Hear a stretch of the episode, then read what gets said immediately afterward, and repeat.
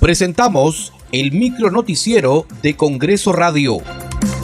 ¿Cómo están? Les saluda Danitza Palomino. Hoy es lunes 27 de junio del 2022. Estas son las principales noticias del Parlamento Nacional.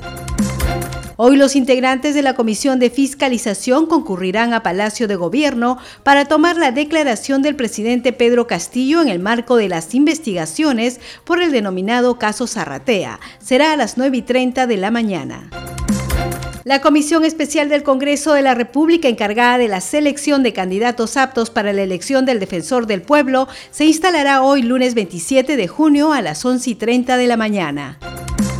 La presidenta del Congreso, Mari Carmen Alba, y autoridades locales de la región Cusco solicitaron a los ministerios de Comercio Exterior y Turismo y de Cultura la pronta reactivación del turismo hacia el santuario histórico de Machu Picchu. Se ha informado el, alcalde que el tema está en el Ejecutivo, en el Ministerio de Cultura y el Ministerio de Comercio Exterior y Turismo. Es un tema de decisión política, eh, luego de elaborar ese informe que se quedó pendiente. Así que lo que nos corresponde como congresistas es hablar con esos ministros, ver en qué estado se encuentran y ver, hablar también con los presidentes de la Comisión de Comercio Exterior, del Congreso de Cultura. Entonces vamos a averiguar en qué estado se encuentra esa mesa de trabajo y tratar de eh, alcanzar esta preocupación y esta inquietud aquí del alcalde de Machu Picchu por esta falta de, de aforo, ¿no? Y de acuerdo a lo que él nos dice, podría duplicarse.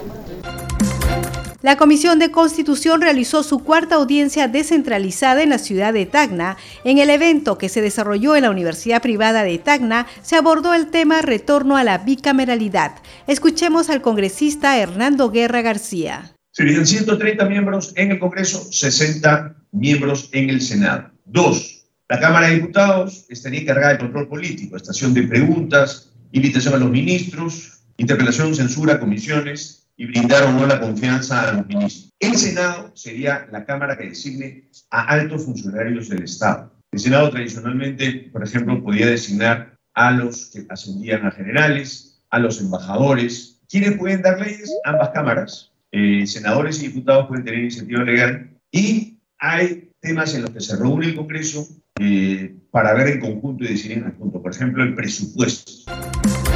Muchas gracias por acompañarnos en esta edición. Nos reencontramos mañana. Hasta aquí el micro noticiero de Congreso Radio, una producción de la Oficina de Comunicaciones del Congreso de la República.